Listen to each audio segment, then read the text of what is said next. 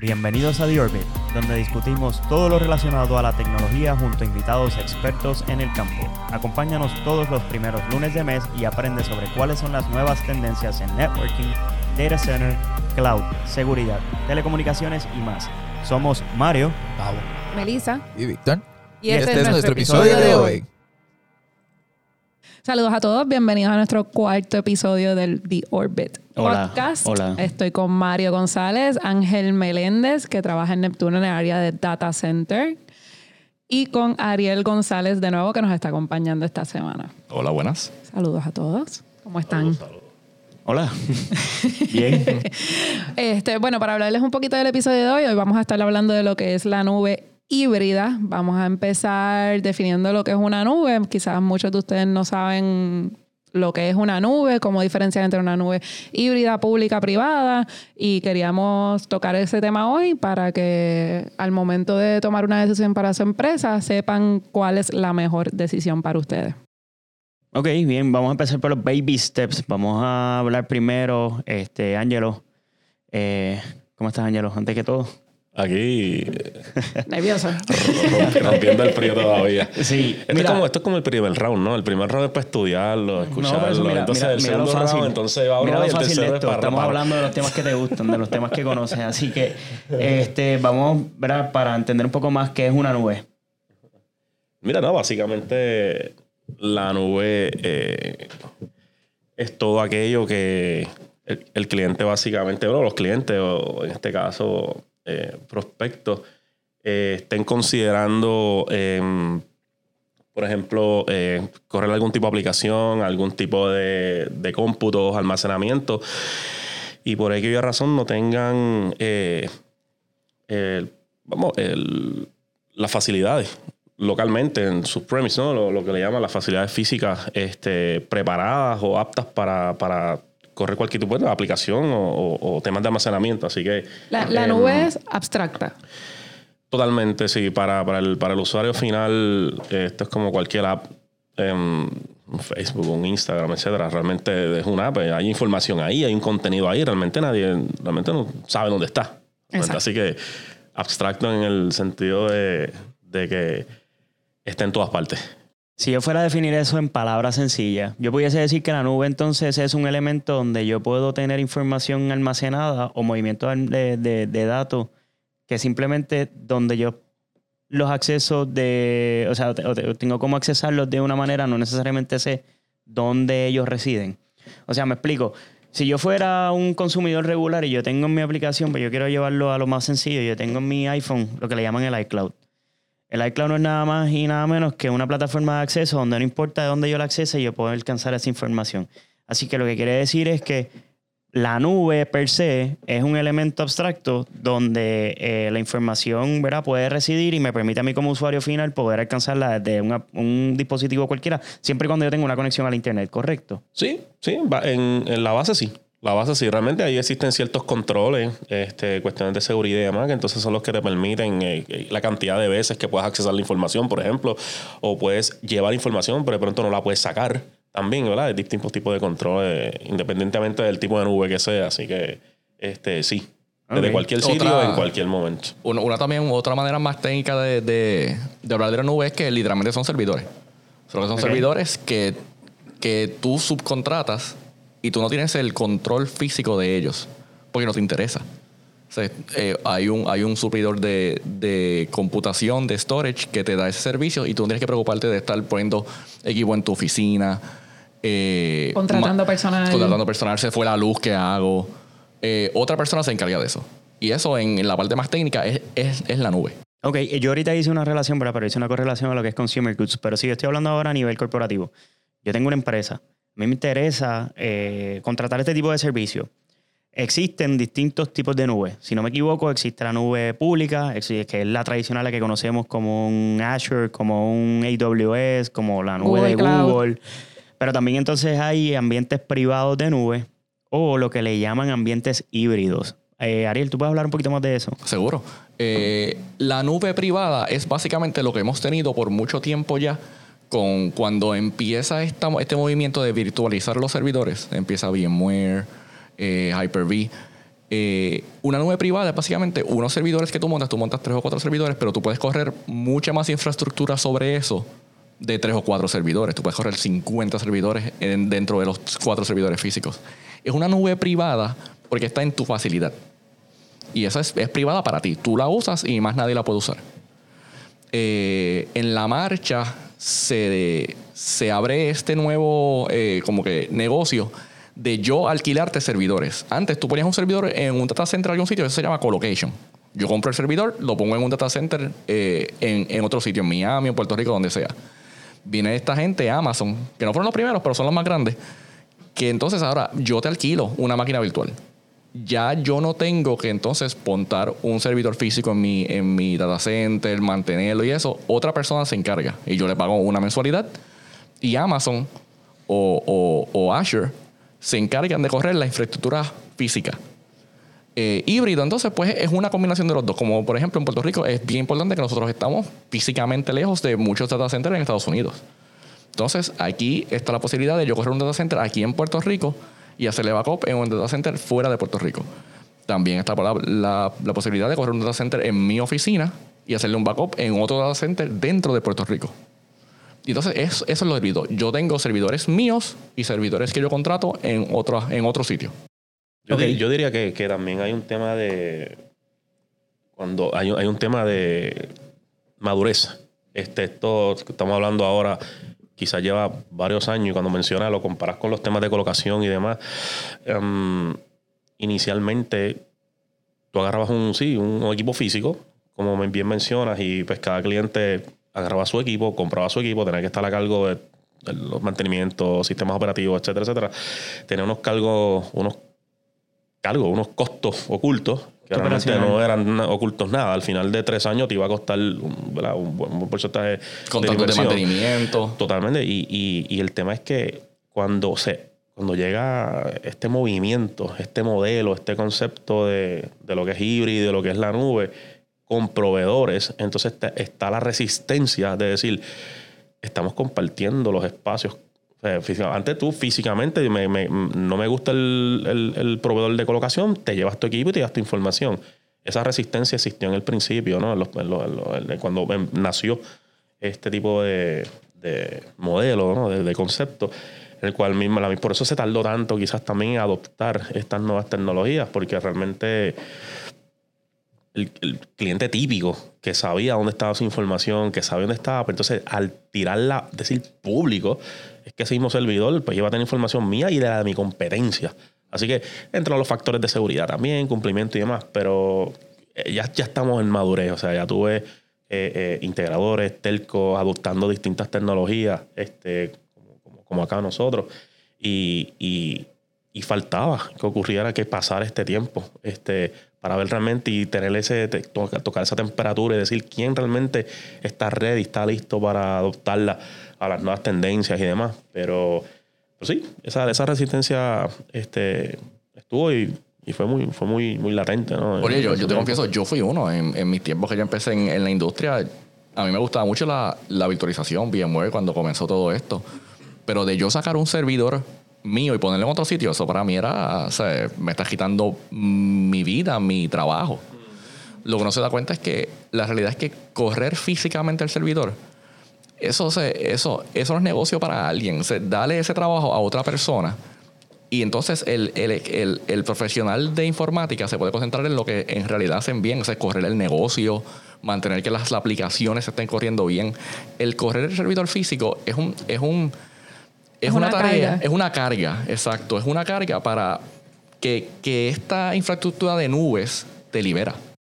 Bueno, es que la realidad del, del caso es que la evolución en la tecnología ha llevado, o sea, vamos a, vamos a ser, vamos a ser justos, en el proceso la tecnología avanza tanto que a lo mejor la inversión que tú haces hoy, en cuestión de meses, ya está cambiando por tecnologías nuevas. Entonces hace sentido el hecho de que nosotros vayamos moviéndonos a la par en lo que se mueve la tecnología. En ese sentido, cuando hablo y, y voy por esa línea, es el hecho de que a lo mejor yo compro hoy una infraestructura ah, más. física que mañana es obsoleta.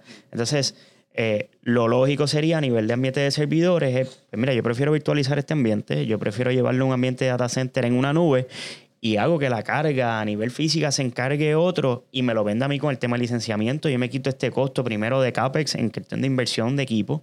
En segundo lugar, tengo una línea a nivel de, de costo operacional que ya conozco cuánto va a ser el, el gasto, por lo menos a nivel lineal. Este, a menos que obviamente pues crezca o necesite más recursos, pero fuera de eso, en un ambiente físico, pues tengo que comprar licenciamiento, la caja, el mantenimiento, tengo que tener una persona, tengo que lugar el enfriamiento. O sea, tengo que, crear el espacio para poder tenerlo versus en ambientes virtuales, entiéndase data center y nube, yo puedo tener esto por una renta mensual y me elimina ese costo. A lo mejor no me lo elimina, me lo lleva en la renta y está, está mensualizado, pero como lo estoy compartiendo con otras personas, ese costo se diluye entre otros a nivel de data center. Entonces, el costo mío total este, a nivel de, de inversión, pues entonces eh, eh, eh, se justifica. Este, y yo creo que pues dentro de, de, esos elementos es porque empieza a crecer este ambiente de nube. Y, y, porque es que pues al día de hoy pues todos estos sistemas han proliferado. Yo quería traer algo porque originalmente cuando los clientes o, o la gente empieza a solicitar este espacios de, de, data center o soluciones de data center, yo creo que hay tres evoluciones eh, básicas. La primera es que el cliente pues empieza a sacar información de su, de su, de su local o de su oficina por un tema exclusivo de backup. Yo creo que esa es la primera línea, que es el, el buscar el backup yo tener la data mía que yo tengo aquí en mis facilidades, pues tener un backup, un repositorio donde yo pueda tenerlo fuera de mis facilidades. Es con lo que se sienten cómodos primero soltando. Correcto. Pero con el pasar del tiempo empiezan a hablar de replicación, que replicación no es nada más que lo que yo hago en A se ve en B. Cosa que si a mí me pasa algo en la facilidad física o algo me ocupe en mi, en mi equipo eh, físico, pues yo tengo donde ir a buscar la data en real time. Y ya pues por último, que es en el mundo donde estamos hoy, estamos en el mundo del computer. Básicamente eliminar todos mis equipos y toda mi infraestructura de servidores y entonces correrla desde la nube. Esto trae unos beneficios, como dije ahorita, a nivel de, de costo-efectividad, pero también trae sus retos.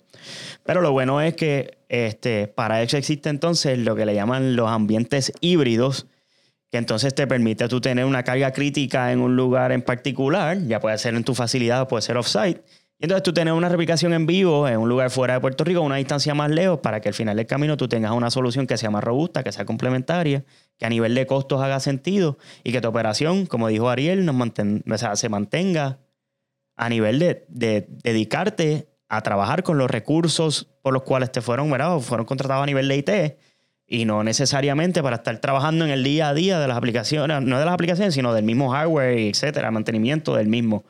Este, así que yo creo que por esa parte, pues a lo mejor ese es el beneficio de tener una nube híbrida y moverse a lo que es la nube per se. Yo sé que hay gente todavía que está resistiéndose a esto.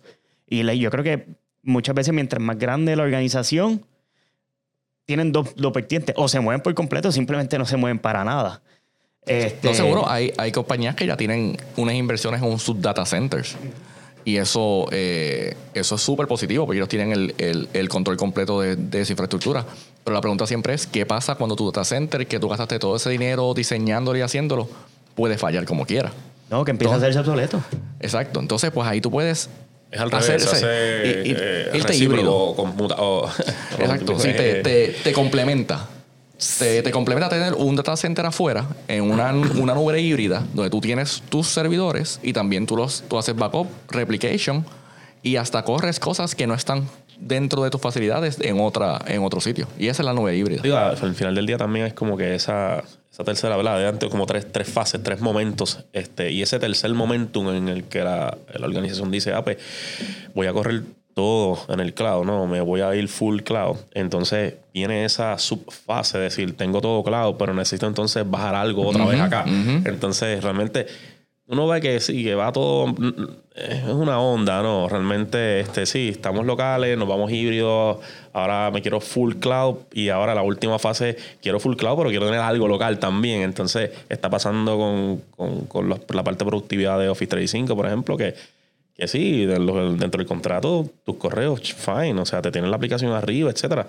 Como el Facebook, tú dices, ah, sigue guardando fotos y información ahí. El día que Facebook desaparezca, no, no, hay un backup de Facebook, ¿entiendes? Nadie tiene un backup de, de, de una red social. Entonces, todo lo que es fotos, las fechas, aquello, teléfono, no, yo llamo por Messenger a cualquiera, así, el día que eso no exista, tú pierdes la comunicación, o sea, no tienes nada del lado tuyo. Así que esto a nivel de organización es un impacto. Bueno, pero, un impacto. Y si lo llevamos al mundo de Puerto Rico, yo creo que el mejor ejemplo fue el huracán María, ¿verdad? Yo sé que estamos llegando dos años, no estamos mirando dos años atrás, pero lo lógico es las personas que tenían el ambiente totalmente en cloud y pierden la conectividad, entonces no tienen cómo llegar a su, a su infraestructura. El que lo tiene todo físico y pierde su facilidad, pues entonces no tiene cómo alcanzar sus datos y entonces pues se queda sin, sin datos de alguna manera u otra. Por eso es que a lo mejor el mente híbrido lo que hace es que te permite entonces tú tener dos tipos de carga. La importante fuera de tu facilidad, bueno, por lo menos a mí esa es la que me gusta hablar y, y, cuando, cuando hablo, con clientes o prospectos, siempre le propongo el sacar la información de sus datos, pero esa misma informa esa información, perdóname, de su infraestructura, pero esa, esa información que saca, entonces hacerle un ambiente de replicación que entonces vaya a la nube pública, pero tiene dónde ir a alcanzar los datos en el peor de los escenarios y si lo pone en un ambiente de data center y no necesariamente que resida exclusivamente en las facilidades del mismo, pues entonces yo le puedo dar unas garantías a lo mejor, a lo mejor no, le puedo dar unas garantías adicionales a las que tienen su facilidad, primero porque hay un data center y los ambientes de data center están diseñados para tener redundancia de generación de, power, que tienen también eh, enfriamiento y redundancia en la parte de enfriamiento y que tienen unas capacidades a nivel de seguridad también que les permite entonces tú decir, bueno, por lo menos si voy a sacar la información de mi, de, mi, de mi infraestructura, la voy a poner y la voy a colocar en un ambiente que haga sentido. Pues lo lógico es ponerlo en un ambiente data center. Y ese ambiente data center, entonces replicarlo en una nube pública, sacando la información de Puerto Rico, cosa pues que yo tenga ambas vertientes. Si se pierde la facilidad física mía, yo tengo que alcanzar al data center.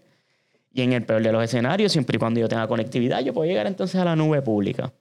Eh, yo creo que nosotros tenemos clientes en, ese, en esa línea y nosotros hemos tenido eh, experiencias como esa, Angelo. Yo creo que, tú trabajaste una conmigo que... La, belleza de esto realmente tiene, tiene una estructura.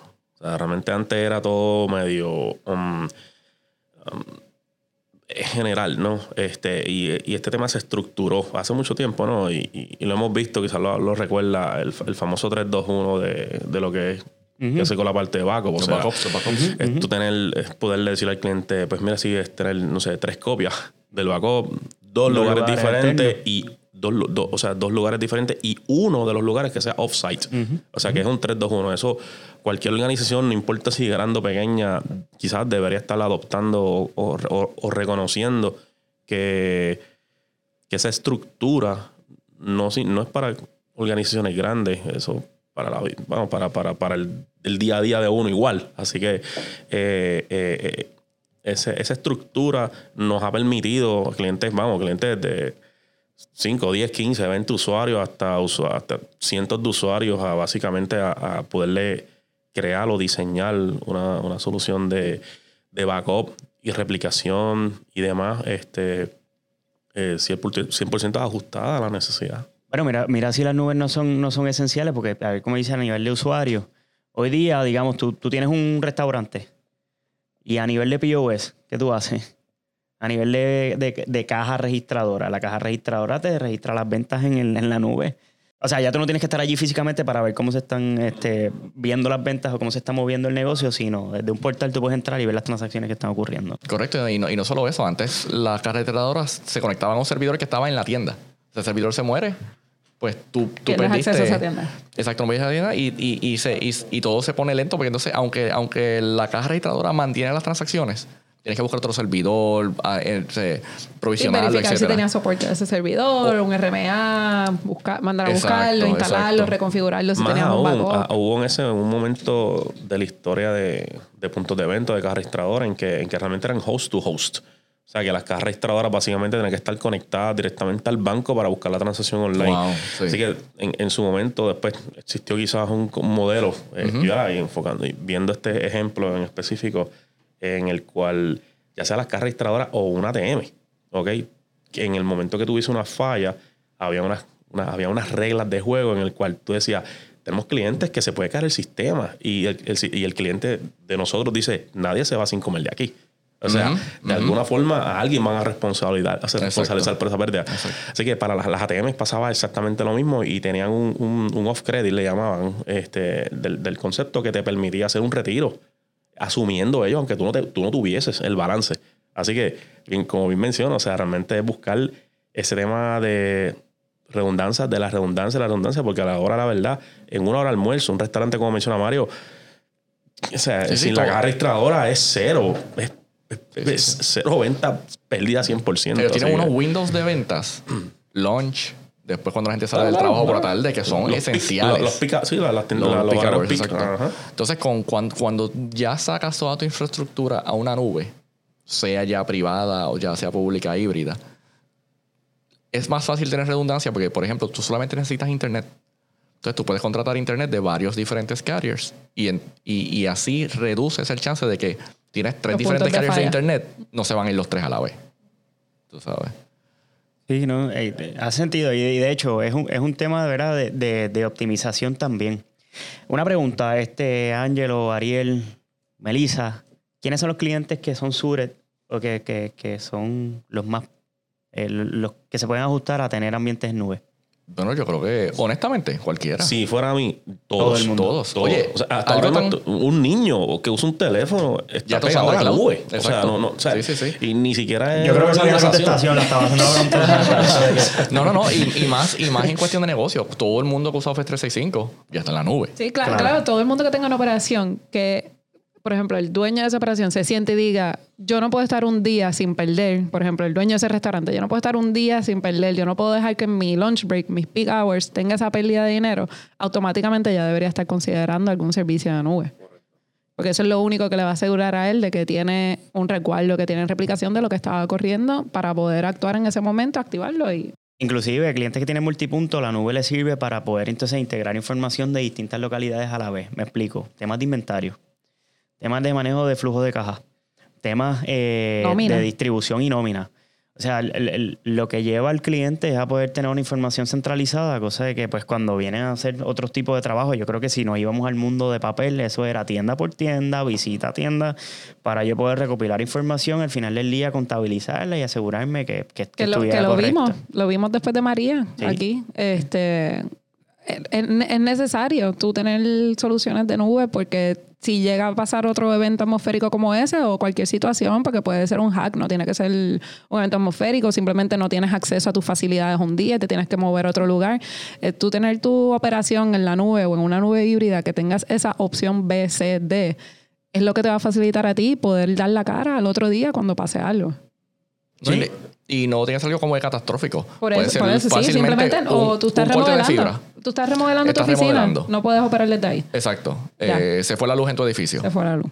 Mira, hubo un, hubo un caso hace par de años que fue en Atorrey y, y ahí a- a- en este edificio a- muy grande, este, en el mismo corazón de, de la Milla Oro, data centers en cada piso de cada organización y todo estaba arriba, todo estaba funcionando y simplemente hubo un, un derrame de diésel de un generador y se, se simplemente fue que, que el diésel corrió por los elevadores y nadie podía subir por yo no sé cuánto tiempo. O sea, realmente... Y Sí, cosas que uno nunca centers, o sea, pensaría que van a pasar. Correcto, correcto. Y, y- y no fue un cliente nada más. Un edificio de 20 pisos con 5, 8, 10 centros de cómputo. El impacto fue nefasto para, para la industria en ese momento. Hay, hay, elementos que son hasta peores, porque una de las cosas, o sea, nosotros podemos tener un evento catastrófico, como dice este Ariel, nosotros podemos tener un huracán, podemos tener un terremoto, podemos tener elementos naturales, un fuego, pero hay un elemento bien importante, es el elemento de seguridad. Eh, digamos que tenemos un cyber attack, ese me, ese me elimina a mí, me saca a mí de competencia mientras mi competencia sigue operando. O sea, mi, mi competencia va a poder maximizar si yo no tengo este, temas de resguardo y particularmente un ambiente de nube este, que al final del día pueden capitalizar porque primero pierde confianza con mi cliente. En segundo lugar, yo estoy operando down y estoy operando por, por lo general pues fuera, ¿verdad? Sin, sin tener ningún tipo de resguardo o ningún tipo de información accesible al momento, mientras hay otros que sí la tienen. Y entonces le doy el espacio a mi competencia a poder maximizar sobre ello. Y eso es si tu industria no es regulada. Correcto. No, porque si es regulada te incluye los temas de multa y los elementos de investigación. Oye, y- y que, y que muchas veces cuando tú te vas a manual, se te olvida que en algún momento vas a tener que volver a hacer todas las entradas. Realmente te impacta el negocio. Uno dice, mira, no, pues está bien, me voy, me, me voy manual. Entonces, opero manual. Sabes que al final del día, esas transacciones, la- para que tú las veas reflejadas en tu estado de cuenta, en tu inventario, tienes que ir a entrar al sistema. Eso es un gasto doble, porque el emple- la organización estuvo operando manual y después que cerraste operaciones, tenías que emplear otra vez el mismo personal, entrar toda esa información para que entonces reconciliar, para que todos los números cuadren al final del día. Este, y esos son de esos gastos escondidos que hay al final del día cuando la, organización no le interesa o no, no le ve el lado positivo de adoptar un tipo de tecnología este, híbrida. Así que, No, una, una cosa que, que, que, que no se menciona también es la agilidad de tu crecer, porque estamos hablando de, de- de problemas y los problemas que te resuelve, pero tal vez tú no tienes ni problemas. Tú lo que estás es creciendo de una manera gigante. O sea, tú, tú antes vendías 10 cosas al mes, ahora estás vendiendo 10 mil. Y tú necesitas dos servidores más, tres servidores más. Si tú los ordenas en cualquier sitio, oye, te va a tomar una semana por lo menos, y lo más seguro que te tome un mes en lo, en lo que te llega un servidor nuevo a ti. En una infraestructura de cloud, tú tienes un servidor nuevo en 10 minutos. Tienes dos servidores nuevos en 10 minutos. Pide, o sea, tú, lo que tú necesites lo puedes conseguir fácilmente y eso te hace ágil para responder a cualquier eh, demanda que tienes tu, tu, Ahora que mencionas eso, también existe, o sea, y, y cómo, se, cómo trabaja esto es que you pay as you go o you pay as you grow. seguro. Para hacer ¿verdad? la distinción entre las dos, el pay as you go es que en la medida que tú vas creciendo, tú vas pagando. De crecer se hace un poco más difícil a nivel de costo. Y el pay as you go es, pues tú creces, pagas más, decreces, o porque pues tienes menos operación, pues pagas menos. Este, y este beneficio, pues obviamente lo que te permite, mi- por ejemplo, digamos como el ejemplo, que tú vendías 10 productos X y mañana vendes 10 mil, pues tienes que comprar 40 cajas adicionales.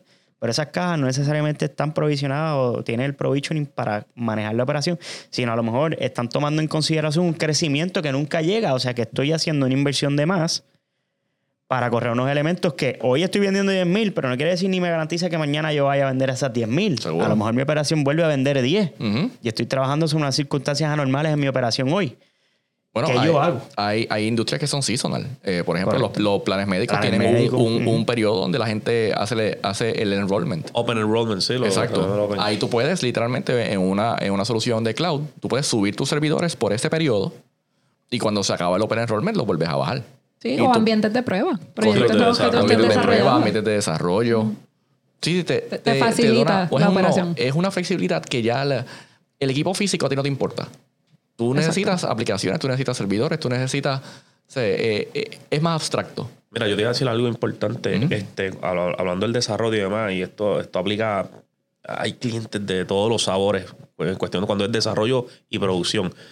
Quizá en el pasado yo estaba en áreas de desarrollo este, y era bien, bien usual eh, tener dinero para desarrollo, no tener dinero para mantener el desarrollo y a la misma vez decir, ok, cuando algo se va a ir a producción, hay que hacer otra inversión a nivel de producción. O sea, y claro, en organizaciones grandes, quizás donde, la- donde estaba antes, que se veía, es decir, o sea, mira, tú tienes un presupuesto y ya tú tienes que estar preparando, decir, este desarrollo me va a tomar seis meses, un producto, desarrollarlo.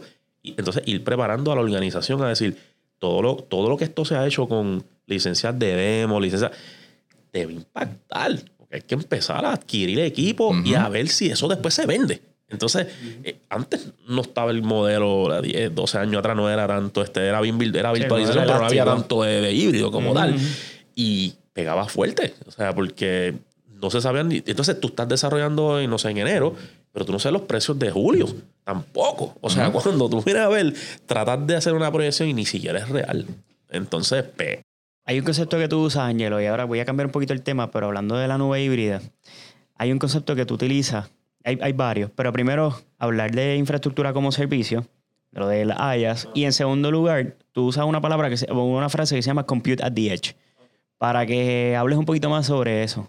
No, mira, re- realmente, este, bueno, lo, lo que es IaaS es básicamente lo que estamos hablando, es todo lo que es infraestructura como servicio. Ahí, ahí sí entramos nosotros en el 100% como, como, como partner, ¿no? De, de- de estas líneas de, de ofrecimiento de aplicaciones y de, infraestructura, infraestructura en la nube, este, en el cual, pues sí, a clientes que, como menciona, quizás estaba mencionando en, en- al principio, eh, quieren enfocarse en la operación del negocio y pues para eso está una, una compañía como nosotros, ¿no? Pues para que le opere toda la parte de la infraestructura y simplemente el cliente final lo que tiene es Una el- renta de servicio. sí, tiene la renta, instala la aplicación, o sea, es tener, vamos, tener el negocio, si vamos, el que monta el negocio quizás no puede estar comprando, hace un estudio de mercadeo, no puede estar comprando cada propiedad a ver si el negocio da o no. Renta la propiedad y si funciona el negocio, compra el local. O sea, no hay de otro al final del día. O se mantiene ahí porque quiere crecer, quiero comprarte un local, quiero dos, quiero el segundo piso, etcétera, etcétera. Y pues eso, pues, pues, ¿verdad? Pues sigue expandiéndose. llevar entonces el compute al edge, básicamente es llevarle la mercancía al cliente a la casa. Lo que hace Amazon, etcétera, etcétera. Así que lo que tú quieres es que la experiencia de usuario, del usuario final siempre sea la misma. No hayan picos. No, no queremos escuchar a un cliente decir, mira, es que yo tengo que ir a mi trabajo el domingo porque es cuando más rápido funciona la aplicación. O tengo que ir por la noche a entrar los datos, etcétera. Este, eso es inaceptable. Hoy día es inaceptable. O sea, pudiendo que- llevar el a lo, a lo que quieres llegar a nivel de Computer DH es ten tu infraestructura fuera de tus facilidades. Lo más cercano al usuario lejos, final. le- exacto, Sí, lejos sí. de tus facilidades, pero lo cercano suficiente como para que te dé una garantía de experiencia de usuario, como el performance, el tema El de la latencia, y- claro. ok, que, que al final pues se sienta como si lo estuvieras dentro de la Claro, mi- infraestructura. mi- mira un eBay, o sea, tú no sabes de dónde están viniendo las cosas en eBay. Tú das un clic en eBay y eso se compra al momento y si lo compras tres días, te llega tres días a tu casa.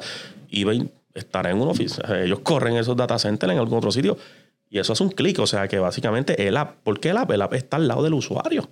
Ujú. A ti tú estás llevando el app al usuario. Esa interfaz, mientras más cerca del usuario esté, más rápido es la respuesta. Y rara vez tú ves a alguien diciendo, ah, déjame entrar a eBay a las 12 de la noche a algo. No, tú, tú compras en eBay cuando quieras y videas con otra persona cuando tú quieras. Y eso responde a nivel de organización. Eso es lo que nosotros podemos llegar a, a cualquier cliente hoy día. A cualquier cliente. Eh, un elemento que no se menciona mucho y es, es parte de la, de la, de la, eh, del concepto de cloud es que no solo son servidores. El, el- la manera más fácil de, de- de entender el cloud es que son servidores, ¿verdad? Son servidores virtuales en algún sitio. Pero tal vez tú, también tú puedes proveer aplicaciones virtualizadas.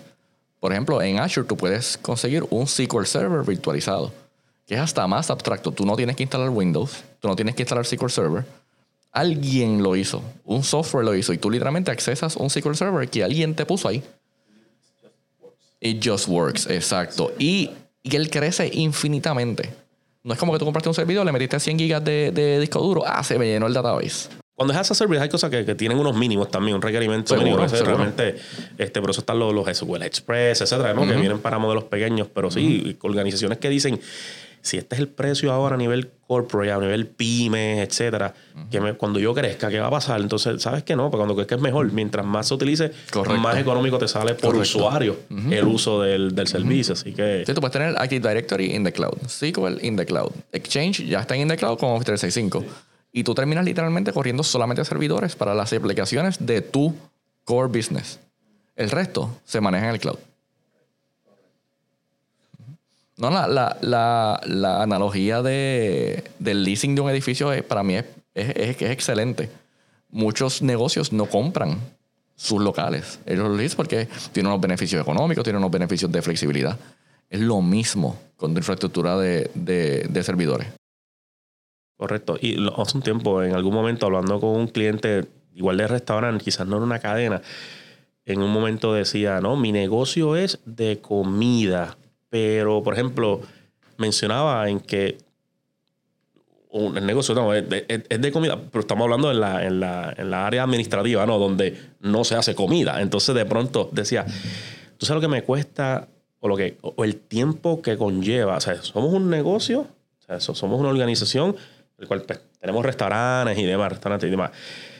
Esta es nuestra oficina administrativa y lo que me cuesta a mí tener una cocina dentro, o sea, eh, después lo voy a aterrizar, o sea, tener una cocina en, en mi negocio y que todo el que venga, más vale que venga a, a calentar la comida. O sea, tú no puedes venir aquí a hacer la comida en tu hora de almuerzo porque no te da tiempo, porque son múltiples usuarios utilizando una Un misma estufa, Sí, sí, sí. un mismo microondas. Entonces, Ajá. ¿qué pasa? Claro, es, es- ese, ese administrador del negocio lo que está viendo es, es muy cierto, o sea, co- ¿qué, qué hace el empleado al final del día?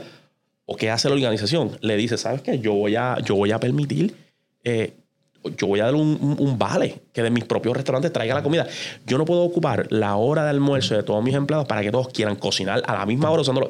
Es lo mismo que con esta infraestructura. No puedes permitir que entonces todo el usuario o tu propia organización necesite en el mismo momento utilizar los recursos limitados y sin tener el tema de expansión o elasticidad. Realmente esto es lo que te ofrece este, este, los ambientes en nube, los ambientes híbridos, realmente.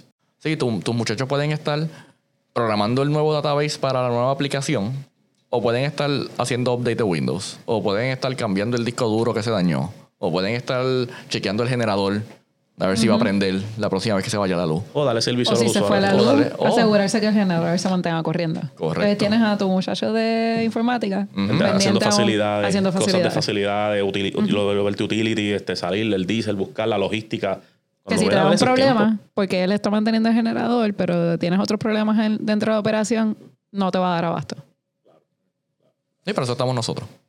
Nosotros te chequeamos el, el, el- el- el generador, la red, las baterías. Lo tenemos. Lo tenemos. Sí. Suena bien. Suena bien. Para eso los tengo yo ustedes. No, mira, no, la realidad es que, y la razón por la que queremos hacer el podcast es porque nosotros somos expertos en esto también. Este, conocemos y tenemos varios clientes que al final del camino pues han decidido tomar este, este camino de, de moverse a la nube. Yo creo que con el, con el pasar del tiempo son más los clientes que están decididos en hacer este tipo de, de movimiento y tomar este camino. Y pues, obviamente pues lo que nosotros queremos es no solamente presentarnos como una opción, sino pues guiarlo. Este, porque muchas veces pues, vemos los clientes que tienen la visión, pero no necesariamente conocen los procesos, los procedimientos, qué es lo que hay que hacer. No conocen su infraestructura.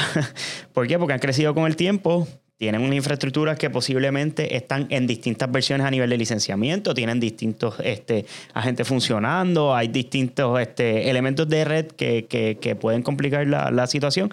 Y lo que nosotros hacemos, pues a nivel de expertise, es darle unas recomendaciones, llevar a los clientes llevarlos a, a- a- la finalidad que buscan, pero llevarlos organizadamente, y como tú dices, este, Ángelo, este, por proceso. Es un proceso, es un tema de organización, o sea, de, y un protocolar, y un protocolo, sí, correcto, claro, esa es la claro, palabra, protocolo. claro, claro. Así que, este, no sé, eh, Ariel, ¿querías complementar algo más, Ángelo? Yo digo que, que una ten- no es una tendencia, es en lo que quizás la- el mismo comercio pyme se, me, se envíe este, que es el pequeño, que el pequeño para nosotros en Puerto Rico eh, eh, son 5, 10, 25, ya 100 para nosotros es un buen, es un buen cliente, grande, ¿no? Este, eh, pero vayan a los expertos. O sea, porque la organización sea, oye, puede ser desde una oficina de abogados de tres, tres personas, dos personas, eh, dentista, tres igual, cuatro personas, porque, porque ellos se consideren que están arrancando, que, ¿sabes? que son los, los nuevos en, en- en su, en, su, en su- en su entorno, ¿no? No van a buscar este, el, el- como decimos, el, el consultor de marquesina, o sea, que realmente lo que les Que, va a que no es piensen que esto no es accesible para Claro, ellos. cuando dicen Neptuno, no, porque es que, es un- ah, que son, es que son muy grandes. muy Esa gente solamente atienden. La realidad es que no. Este, tenemos estos servicios y, y- y- y, estamos estructurados para, para Y- eso mismo, y es eso mismo, la flexibilidad que permite es moldeable Claro, a las no. necesidades del cliente, Oye, que no importa cuán pequeño o los- grande sea. Los startups ellos. empiezan en el cloud.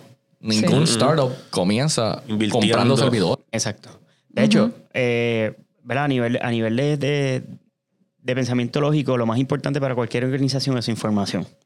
Sin esta información, ya sea financiera, propietaria, ya sea lo que sea, debemos tomar en consideración que obviamente a nivel de capitalización sí es un tema de que es con fines de lucro. Y si es sin fines de lucro, pues la información también es igual de inf- de, de importante. El interés más apremiante de cualquier este, organización debe ser su información. Así que como mínimo lo que tiene que tener es un elemento fuera de su organización donde resida, ya sea una nube, un ambiente de backup, pero a nivel de data center, este, cosa de que pues tengan un resguardo de, la información que, que- que tienen o que almacenan. Por eso es que es tan importante, ¿verdad? Y el final, el procesamiento, es moverse a la nube. So, el lema de nosotros es decir, muévete. Muévete a la nube. Muévete y busca ese espacio que al final del día te dé la tranquilidad de tu poder saber, no necesariamente pues, saber que tú puedes contar con tus datos no matter what, y en otro lugar, pues si tienes un ambiente híbrido, que tengas los datos fuera de tu organización y que a nivel híbrido sepas dónde están, o sea, físicamente colocados en algún lugar y haciendo respaldo en una nube, se lo recuerdo, en una nube pública. Este, así que, por lo menos ese debe ser el, el- el- el- el- ¿cómo se llama? El, el- el lema, el de muévete, muévete a la nube. Este, y, y, ¿verdad? Y, que, y que lo utilicen y que toda la organización pues empiecen a moverse en ello. Yo creo que son muy pocas las que no lo están haciendo. Yo creo que al final el camino, para más o para menos, todas, aunque sea una aplicación, lo están corriendo. Aunque es un email, sí, realmente. Hasta el email. El, el Sí, email, el email hoy ya- es- ya es nube, realmente por ahí se ve uno que otro que todavía envía fax y, y todo No, ese tipo de cosas. ¿no? Eso nunca va, eso nunca va a morir, lamentablemente. correcto, correcto. Pero al final del día el fax tienes que digitalizarlo para entonces colocarlo en un, di- un dispositivo eh, digital para entonces pues no tener almacenado tanto, Oye, tanto papel. nosotros tenemos hasta servicios de fax en la nube. Claro, claro. Literal. Exacto, exacto. No, no hay un modem, no hay un fax en ningún sitio. Tú, un El número de te llega por teléfono te llega por email. Y ya. Y Es que hasta eso voicemail to en email, fax to email. Claro, claro.